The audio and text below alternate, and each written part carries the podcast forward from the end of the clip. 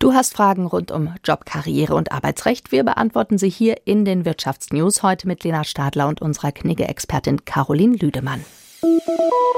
Sie kennt den Knigge auswendig und weiß sonst auch auf alle Fragen rund um das richtige Verhalten eine Antwort. Und natürlich hat sie auch eine Antwort auf die Frage von Lisa aus Mannheim. Die möchte nämlich wissen, ist es höflich und richtig, sich aus einer Teamschalte persönlich zu verabschieden oder ist es nicht besser, still und heimlich rauszugehen? Ich finde die Nachrichten, ich muss jetzt weiter, eigentlich eher störend.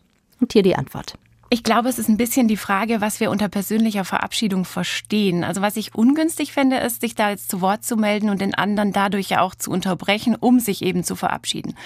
Ich glaube aber hier ist es eher so gemeint, dass jemand im Chat eine Nachricht hinterlässt, dass er jetzt eben weiter muss.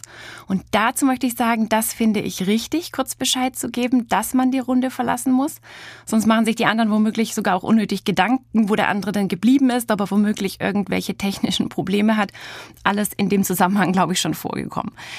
Noch besser finde ich es aber jetzt vom Zeitpunkt her gesehen, wenn man nicht erst Bescheid gibt, wenn man dann tatsächlich geht und die Runde verlässt, sondern schon eher, denn dann könnten sich ja die anderen darauf einstellen und gegebenenfalls vielleicht sogar Tagesordnungspunkte vorziehen und der tatsächliche Abschied, der kommt dann nicht mehr ganz so überraschend. Und dann noch eine interessante Frage von Bianca aus Ludwigsburg. Wie soll ich mich gegenüber einem jüngeren Kollegen, er ist 36, verhalten, der respektlos mit mir umgeht und mir das Gefühl gibt, manche Dinge nicht zu kapieren? Obwohl wir eigentlich ein ganz gutes Team sind und ich gerne mit ihm zusammenarbeite, aber meistens bei Stress behandelt er mich wie Klein Dofi mit Plüschohr und das aber massiv. Und hier die Antwort von Caroline Lüdemann. Vorweg, ich fände es richtig, das anzusprechen, sonst ärgert man sich immer weiter, was die Dinge dann auf lange Sicht nicht verbessern würde. Und der andere ahnt womöglich gar nichts davon. Da gilt vielleicht sogar eher das Motto, gut gemeint ist nämlich nicht unbedingt gut gemacht. Und mit einer gewissen Wahrscheinlichkeit ahnt der andere also nicht, was er in einem da auslöst.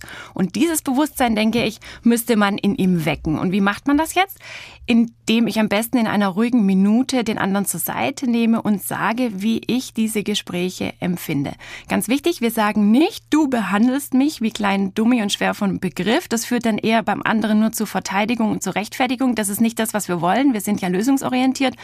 Stattdessen sage ich lieber, ich fühle mich so, als hätte ich keine Ahnung, wenn wir uns hier unterhalten. Das, das passt nicht mit meinem Selbstbild zusammen. Und dann vielleicht auch die Frage stellen, darf ich dich bitten, da einmal drüber nachzudenken? Äh, ich bin sicher, das liegt nicht in deiner Absicht, daher spreche ich es auch an.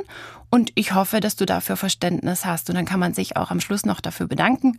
Und vielleicht oder hoffentlich gelingt es uns dann dadurch eben Sensibilität und Bewusstsein auf der anderen Seite zu schaffen. Ich glaube, das ist der wichtigste Schritt. Unsere Experten beantworten auch Ihre Fragen zu Job, Karriere und Arbeitsrecht. Schicken Sie uns Ihre Fragen an fokus.arbeit.swr.de.